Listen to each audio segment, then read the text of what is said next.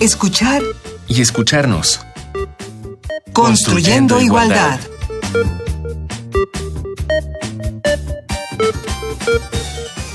Bienvenidas, bienvenidos. Esto es escuchar y escucharnos. Qué bueno que nos escuchamos para seguir construyendo igualdad. Hoy vamos a hablar sobre el Atlas de la Igualdad y Derechos. Está con nosotros Verónica Ibarra, la doctora Verónica Ibarra, que ya nos acompañó alguna vez y nos dio un adelanto de, este atlas, por eso decidimos invitarla para que nos explicara ahora sí con detalle. Verónica, bienvenida a estos micrófonos, ¿cómo estás? Bien, buenos días, muchas gracias por la invitación. Verónica, ¿podrías hablarnos un poquito de ti? Soy geógrafa, me asumo como geógrafa feminista y también trabajo geografía política, o sea, soy geógrafa política y geógrafa feminista y mm, he participado en, en algunos trabajos sobre cuestiones de eh, derechos y participación de las mujeres y justo... Eh, digamos, la parte política es algo de lo que más me interesa, la participación política de las mujeres. Pero en este caso, bueno, vamos a hablar de un atlas que tiene más elementos que, que lo político. Y para entrar en materia, vamos a escuchar de qué se trata.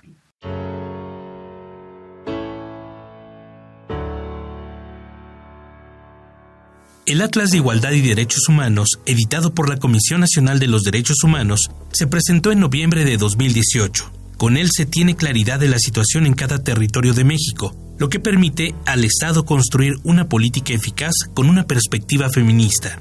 La CNDH y el Colegio de Geografía de la Facultad de Filosofía de la Universidad Nacional Autónoma de México realizaron esta plataforma de indicadores georreferenciados, la cual hace posible la visualización de las brechas y las coincidencias entre mujeres y hombres en el acceso y ejercicio de los derechos humanos. Su objetivo primordial es evaluar e ir monitoreando la Ley General de Igualdad entre Mujeres y Hombres, promulgada en el 2006. Los indicadores para evaluar el cumplimiento de la Ley de Igualdad se construyeron en referencia a los de organismos internacionales en materia de igualdad, como el Banco Mundial, la Comisión Económica para América Latina y el Caribe, CEPAL, y el Europe Institute for Gender Equality, entre otros.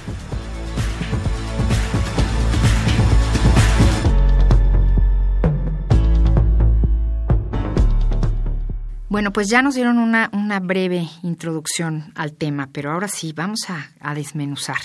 ¿Qué es el Atlas y sobre todo para qué nos sirve un, Atlas en estas cuestiones del género? Bueno, un Atlas es un instrumento que estamos eh, elaborando desde el Colegio de, Geografía y es, eh, digamos, es una especie de radiografía de las condiciones de igualdad o desigualdad entre mujeres y hombres. Lo elaboramos, pero que realmente quien eh, digamos, nos eh, condujo en esta situación fue la Comisión Nacional de Derechos Humanos. Ellos nos solicitaron que participáramos en este, en este Atlas de la Igualdad. Y sirve pues para ver exactamente cómo estamos en, en la cuestión de igualdad entre hombres y mujeres en México. Es un instrumento que nos permite además, eh, una vez que se consulta, pues saber cómo están los diferentes estados, ¿no? Las diferentes entidades federativas y qué se podría hacer para realmente poder llegar a una igualdad o cuánto nos falta.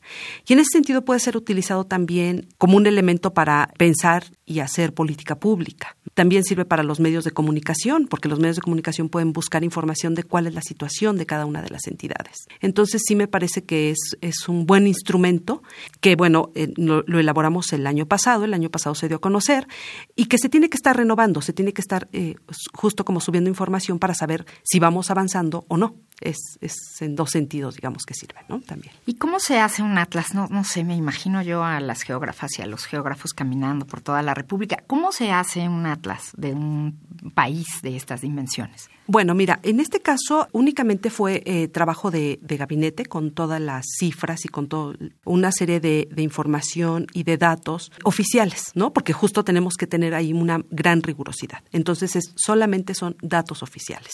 Números. Con lo que se puede hacer. Números, exacto.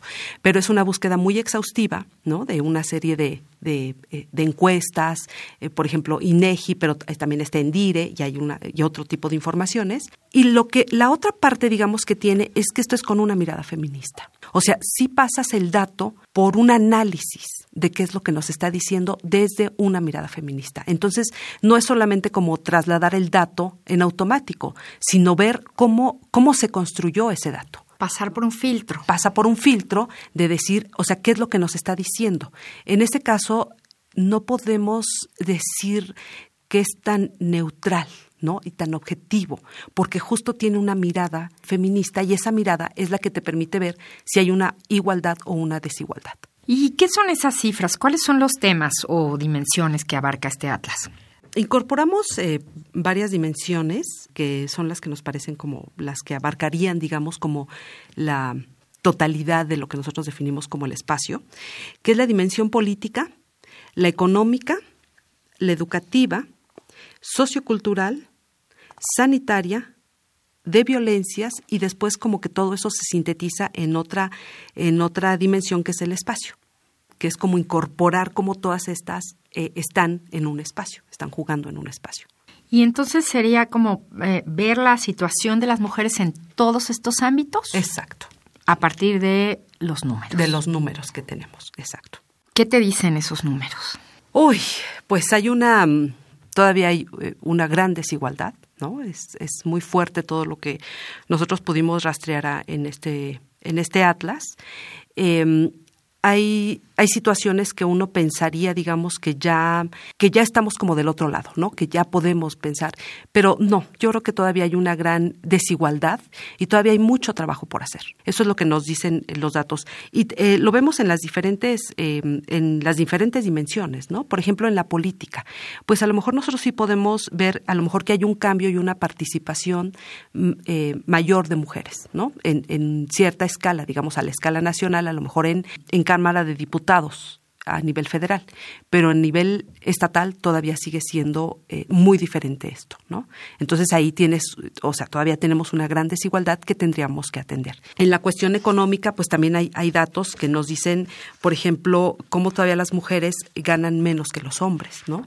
O cómo se está trabajando también en ciertas actividades, o en la cuestión educativa, cómo las mujeres siguen estando, eh, por ejemplo, eh, sobre todo como enfocadas en formaciones más de las ciencias sociales y menos de las ciencias, digamos, ¿no? de las ciencias duras. Entonces, eh, todos esos datos vienen este, por entidad federativa y eso pues nos da una riqueza muy interesante de ver cómo se tendría que trabajar en cada una de esas entidades. ¿Y se ha compartido con los responsables de esas entidades? Sí, de hecho, el Atlas se presentó el año pasado y fue muy interesante porque se invitó a de las comisiones de derechos humanos de las distintas entidades y se ha presentado también en, en distintas entidades federativas y también medios de comunicación. Y los medios fueron muy receptivos porque inmediatamente, si no mal recuerdo, en el caso de Puebla y en el caso de Jalisco, inmediatamente periodistas empezaron a ver qué pasaba en esas entidades. Entonces, cuando toman, o sea, está el Atlas, pero ellas toman una entidad y entonces ven cuáles son las características que tiene su entidad y entonces cuáles serían también los elementos en los que se tiene que trabajar. Y entonces ya publicaron, supongo, y ya se publicaron, y, exacto. Y también se ejerce presión, ¿no? De sociedad civil. Exacto. Y entonces por eso digo que es una herramienta muy interesante para generar tanto política pública como, digamos, conocimiento y conciencia de cómo están las diferencias entre mujeres y hombres en las distintas entidades. Pues hoy tenemos una propuesta musical que va de acuerdo al tema. Estuvimos discutiendo qué y elegimos a Bebe. ¿Conoces a Bebe, Verónica? No. ¿No? Ella es una cantante y actriz española, es valenciana y se ha dedicado con sus letras a crear conciencia, sobre todo sobre la violencia machista. Sus letras son duras y también polémicas y ha estado también en otro tipo de polémicas por algunas declaraciones que ha hecho, sobre todo con respecto al movimiento feminista. Pero hoy por hoy es una de las voces desde hace ya varios años que habla sobre la violencia machista y habla fuerte. Vamos a escuchar hoy Ella de Bebe. Ella se ha cansado de tirar la toalla, se va quitando poco a poco de la araña. No ha dormido esta noche, pero no está cansada. No miró ningún espejo, pero se siente todo guapa hoy. Ella se ha puesto color en las pestañas, hoy le gusta su sonrisa no se siente una extraña, hoy sueña lo que quiere, sin preocuparse por nada. Hoy es una mujer que se da cuenta de su alma. Hoy vas a descubrir que el mundo es solo para ti, que nadie puede hacerte daño,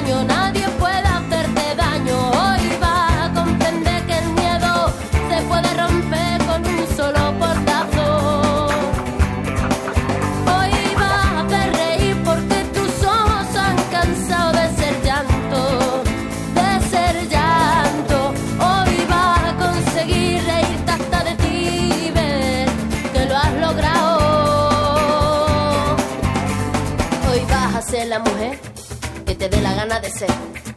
Hoy te vas a querer como nadie te ha sabido querer. Hoy vas a mirar para adelante, que para atrás ya te dolió bastante. Una mujer valiente, una mujer sonriente, mira cómo pasa. hoy nació la mujer perfecta que esperaban a roto sin pudores. Las reglas marcadas, hoy ha calzado tacones para hacer Hoy sabe que su vida nunca más será un fracaso. Hoy vas a descubrir que el mundo es solo para ti, que nadie puede hacerte daño, nadie puede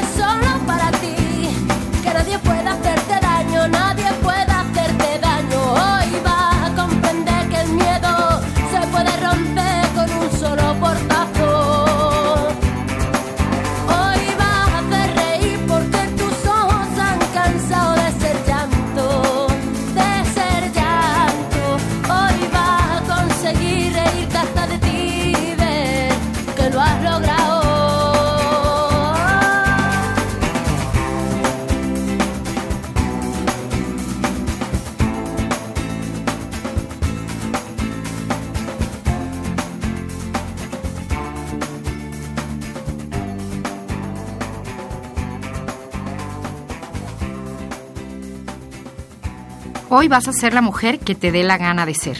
Hoy te vas a querer como nadie. Y es lo que esperamos que este Atlas ayude a ser a todas las mujeres. Escuchamos a Bebe, la canción Ella. Verónica, en la revisión que hicimos del Atlas encontramos algo que nos llamó mucho la atención y que no suena bien, que queremos que nos expliques. Y el término es geografía del miedo.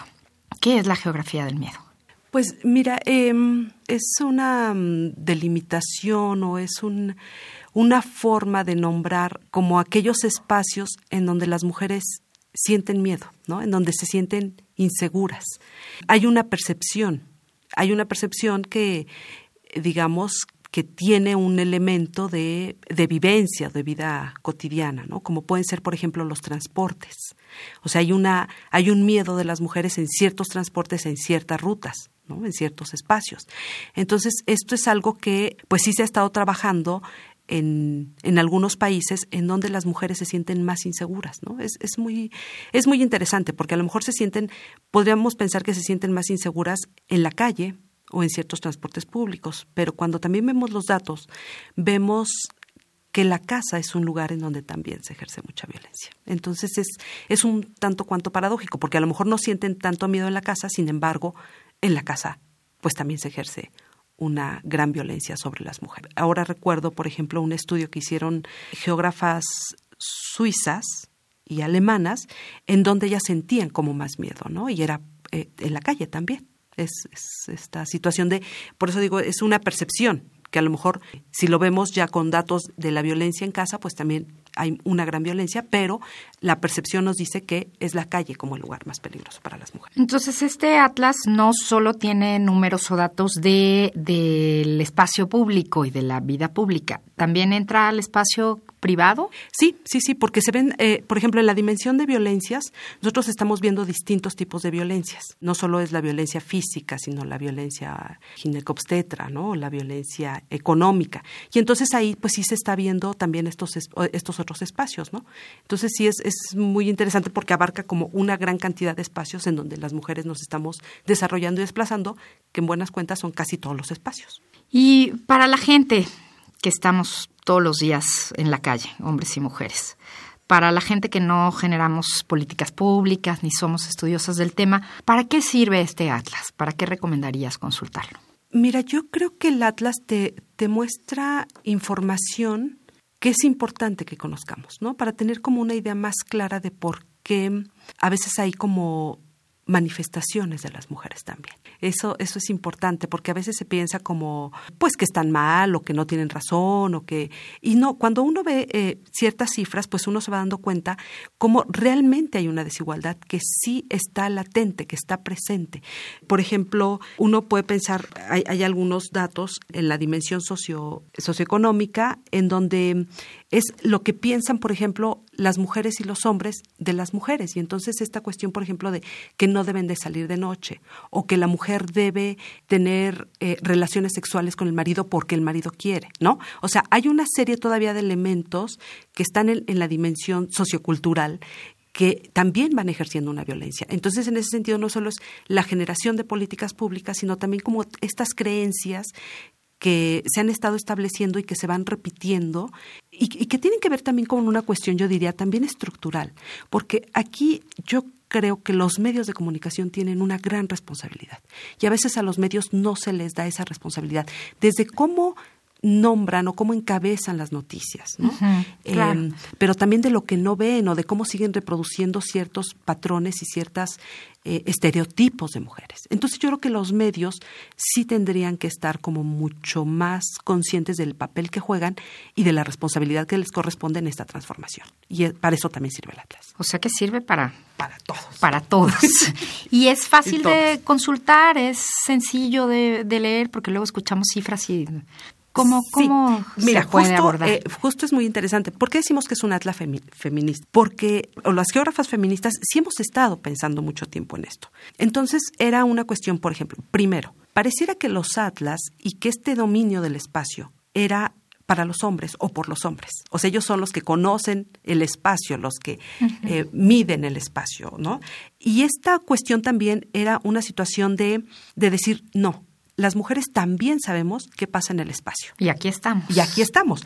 De hecho, quiero decirte que eh, las que elaboramos este mapa, en realidad en su mayoría somos mujeres. Habrá uno o dos profesores que participaron del Colegio de Geografía, pero en su mayoría somos geógrafas, mujeres geógrafas que, que se está trabajando, por ejemplo, desde la cuestión del sistema de información geográfica, del manejo de datos, de la estadística, de la elaboración de indicadores, las alumnas también mayoritariamente fueron mujeres y era esta idea también de nosotras también podemos con la tecnología. Y esto va respaldado también por otra cuestión que ya se manejó por geógrafas feministas anglosajonas sobre todo. ¿no?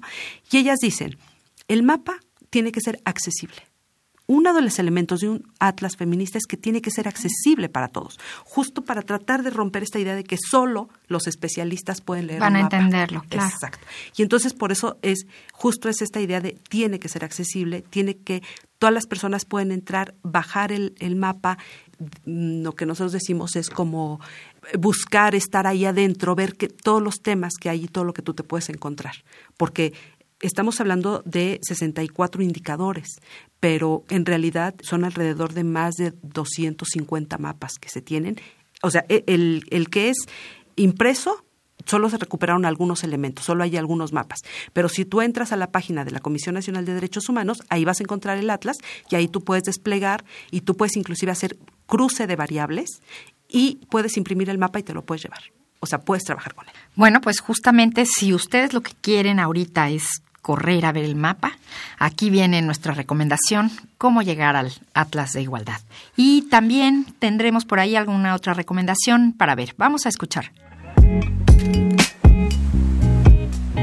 El Atlas de Igualdad y Derechos Humanos, editado por la Comisión Nacional de Derechos Humanos, puede consultarse en la página web de la Comisión Nacional de Derechos Humanos, que da así cumplimiento a un mandato que obliga a la ciudadanía y al Estado a promover la igualdad en todos los ámbitos del quehacer humano, el jurídico, el económico, el social y el familiar entre hombres y mujeres. Encuentra el Atlas de Igualdad y Derechos Humanos en www.cndh.org.mx, diagonal web, diagonal Atlas de Igualdad y Derechos Humanos.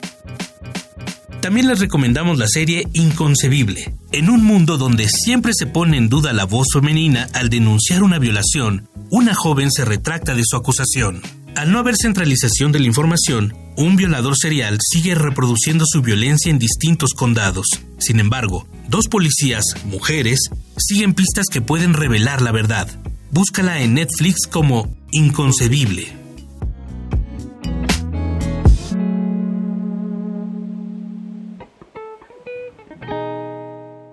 Pues ahí tienen nuestra recomendación. Accesible y ya saben dónde encontrarlo.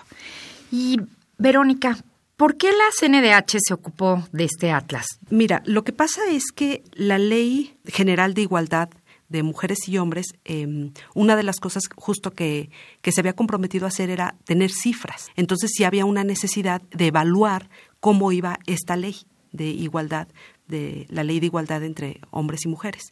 Entonces era un compromiso que ya tenía y que no se había, eh, no se había podido llevar a cabo.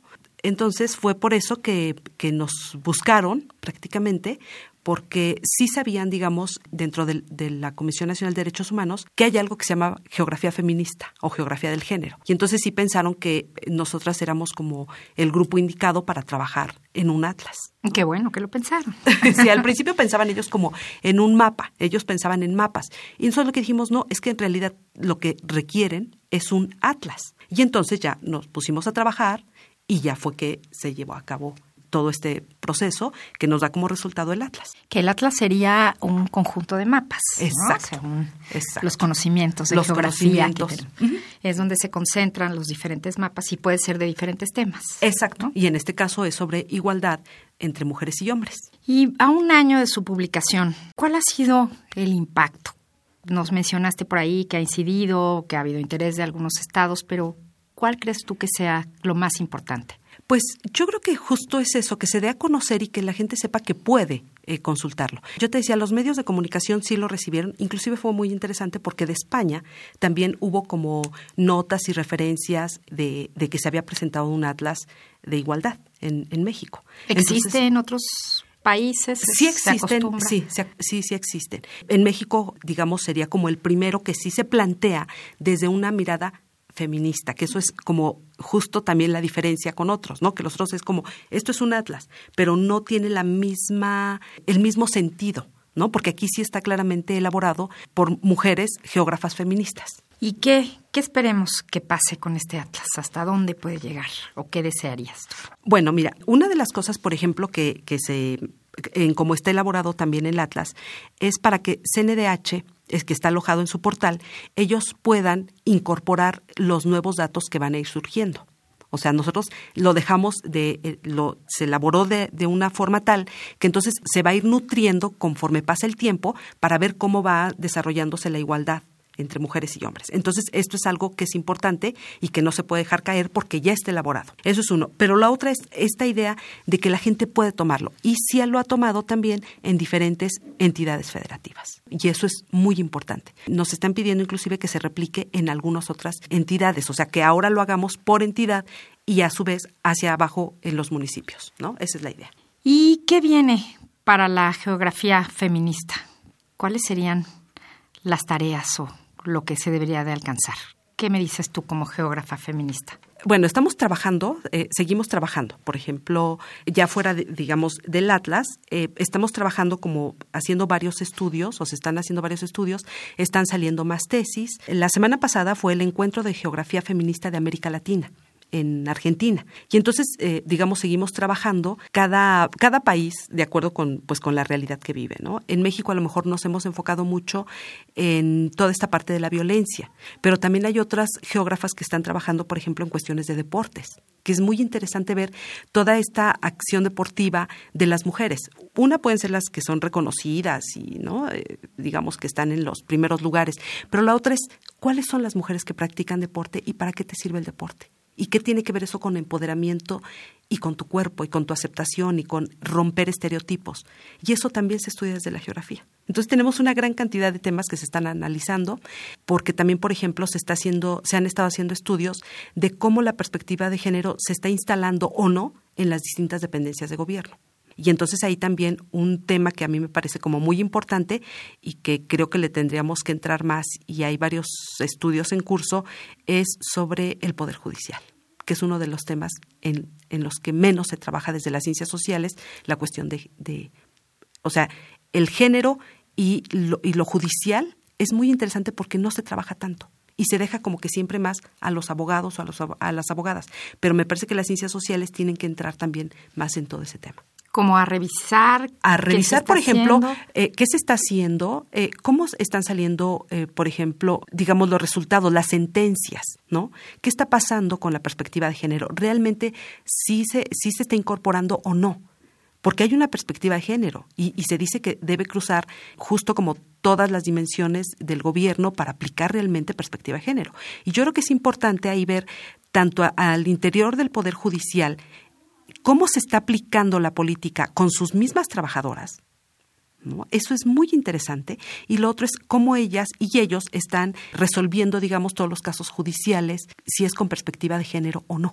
Y eso ayudará mucho en ir marcando pautas de cumplimiento. Muy bien, Verónica, pues muchísimas gracias. Gracias por acompañarnos, fue un gusto. Muchas gracias por la invitación. Y pues bueno, ya se termina nuestro programa de hoy. Consulten, consulten el Atlas de la Igualdad y Derechos. Yo creo que van a encontrar, como lo hicimos nosotros, cosas muy interesantes. Hasta luego, Verónica. Esperamos escucharnos pronto. Hasta luego, muchas gracias. Claro que sí. Y bueno, como saben, terminamos nuestro programa en esta quinta temporada recomendando una palabra. En nuestro glosario, la palabra de hoy es empoderamiento. Por favor, búsquenla. Y estuvimos con ustedes en la coordinación de este programa, Ana Moreno, en las redes sociales del CIEC, Jorge Hernández, en la asistencia de producción, Carmen Sumaya, en la operación técnica, Francisco Mejía, en la producción, Silvia Cruz Jiménez y aquí en los micrófonos, María Amalia Fernández. Nos escuchamos la próxima semana. Radio UNAM y el Centro de Investigaciones y Estudios de Género presentaron Escuchar y escucharnos. Construyendo, igualdad.